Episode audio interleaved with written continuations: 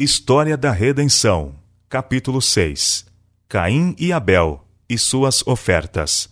Caim e Abel, filhos de Adão, diferiam grandemente em caráter. Abel temia a Deus. Caim, porém, acariciava sentimentos de rebeldia e murmurava contra Deus por causa da maldição pronunciada sobre a terra e sobre o gênero humano, em virtude do pecado de Adão. Esses irmãos tinham sido instruídos com respeito à provisão feita para a salvação da raça humana. Deles era requerido que praticassem um sistema de humilde obediência, mostrando sua reverência a Deus e fé no Redentor prometido. Mediante o sacrifício dos primogênitos do rebanho e sua solene apresentação com sangue como oferta queimada a Deus, mostrariam sua dependência dele. Este sacrifício devia levá-los a ter sempre em mente o seu pecado e o Redentor por vir, o qual devia ser o grande sacrifício pelo homem. Caim trouxe suas ofertas perante o Senhor com murmuração e infidelidade no coração em reverência ao sacrifício prometido. Ele não estava disposto a seguir estritamente o plano de obediência, procurar um cordeiro e oferecê-lo com os frutos da terra. Meramente tomou dos frutos da terra e desrespeitou as exigências de Deus. Deus tinha feito saber a Adão que, sem o derramamento de sangue, não podia haver remissão de pecados. Caim não estava preocupado em trazer nem mesmo o melhor dos frutos. Abel aconselhou a seu irmão que não viesse diante do Senhor sem o sangue do sacrifício. Caim, sendo primogênito, não quis ouvir seu irmão. Desprezou seu conselho e, com dúvida e murmuração com respeito à necessidade das ofertas cerimoniais, apresentou uma oferta de frutos. Mas Deus não aceitou. Abel trouxe dos primogênitos de seu rebanho e da gordura, como Deus tinha ordenado, e cheio de fé no Messias por vir e com humilde reverência apresentou a sua oferta. Deus aceitou a sua oferta. Uma luz brilhou do céu e consumiu a oferta de Abel. Caim não viu manifestação de que a sua era aceita. Irou-se com o Senhor e com seu irmão. Deus condescendeu em mandar um anjo para conversar com ele. O anjo inquiriu quanto à razão de sua ira e informou de que, se ele fizesse o bem e seguisse as orientações que Deus tinha dado, ele o aceitaria e estimaria sua oferta. Mas, se não se submetesse humildemente aos planos de Deus, crendo e obedecendo, ele não podia aceitar sua oferta. O anjo declarou a Caim que isto não era injustiça da parte de Deus, ou parcialidade mostrada para com Abel, mas que era em virtude de seu próprio pecado e desobediência à expressa ordem de Deus, que ele não podia aceitar sua oferta. E se fizesse o bem, seria aceito por Deus, e seu irmão lhe daria ouvidos, e Caim o guiaria, porque era o mais velho.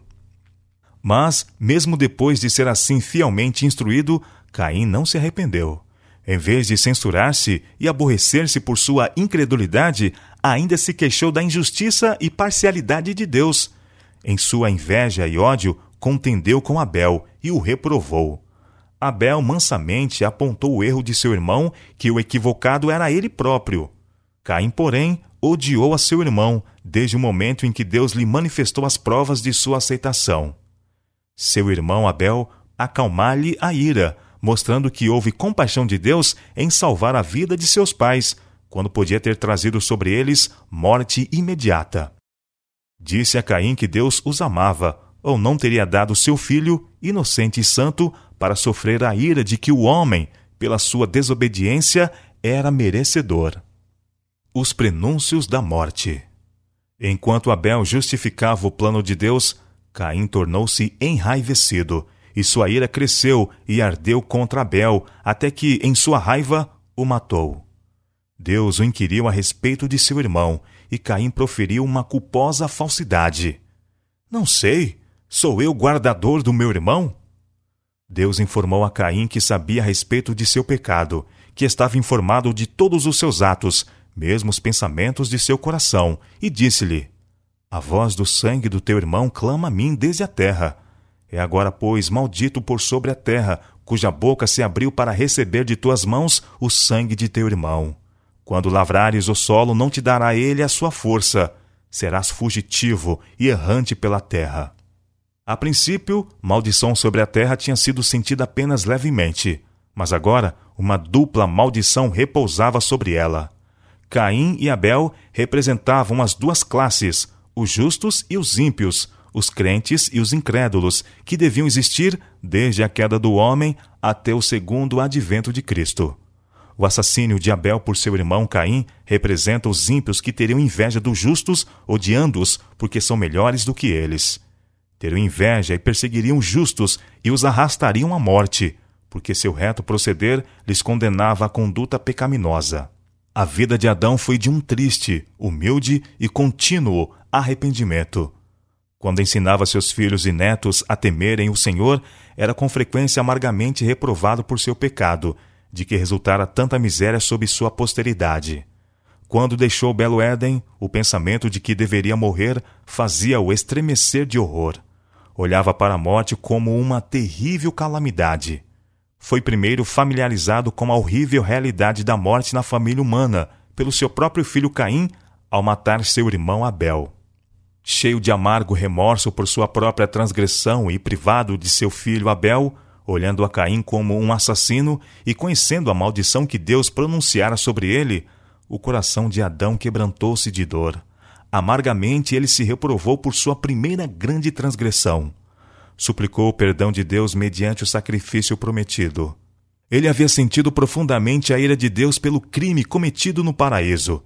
Testemunhou a corrupção geral que mais tarde finalmente forçou Deus a destruir os habitantes da terra por um dilúvio a sentença de morte pronunciada sobre ele por seu Criador, que a princípio lhe pareceu tão terrível, depois que ele viveu algumas centenas de anos, parecia justa e misericordiosa em Deus, pois trazia o fim a uma vida miserável. Ao testemunhar Adão os primeiros sinais da decadência da natureza, com o cair das folhas e o murchar das flores, chorou mais sentidamente do que os homens hoje choram seus mortos.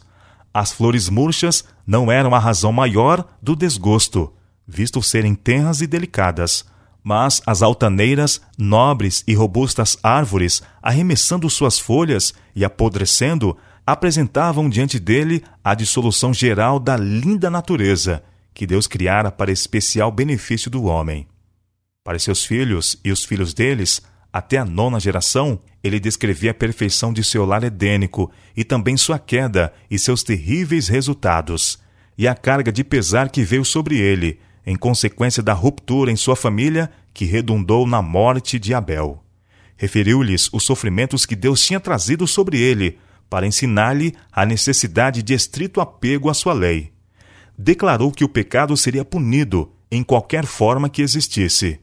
Instou com eles para que obedecessem a Deus que os trataria misericordiosamente, se o amassem e temessem. Os anjos mantinham comunicação com Adão depois da queda, e informaram-no do plano da salvação e que a raça humana não estava além da redenção. Apesar da terrível separação que tivera lugar entre Deus e o homem, uma providência tinha sido tomada mediante o oferecimento de seu amado filho, pela qual o homem podia ser salvo mas sua única esperança estava numa vida de humilde arrependimento e fé na provisão feita. Todos os que aceitassem a Cristo como seu único Salvador seriam de novo colocados no favor de Deus mediante os méritos de seu Filho.